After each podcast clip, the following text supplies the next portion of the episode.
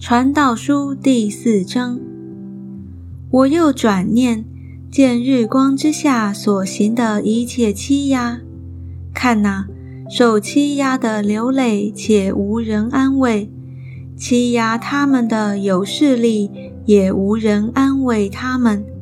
因此，我赞叹那早已死的死人，胜过那还活着的活人。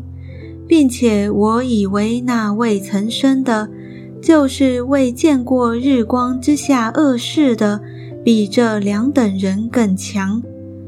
我又见人为一切的劳碌和各样灵巧的工作，就被邻舍嫉妒，这也是虚空，也是捕风。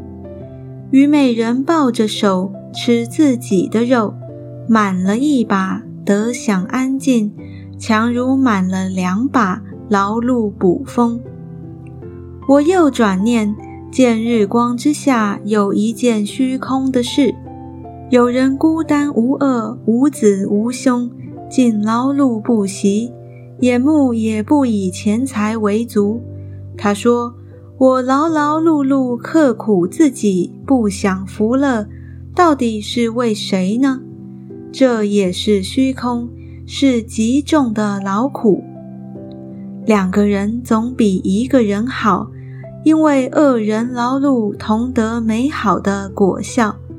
若是跌倒，这人可以扶起他的同伴；若是孤身跌倒，没有别人扶起他来，这人就有祸了。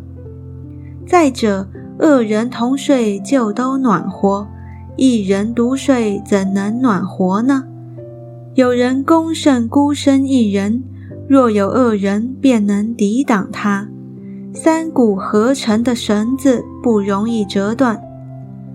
贫穷而有智慧的少年人，胜过年老不肯纳谏的愚昧王。这人是从监牢中出来做王，在他国中生来原是贫穷的。我见日光之下一切行动的活人都随从那第二位，就是起来代替老王的少年人。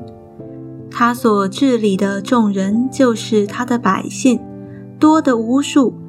在他后来的人尚且不喜悦他，这真是虚空，也是捕风。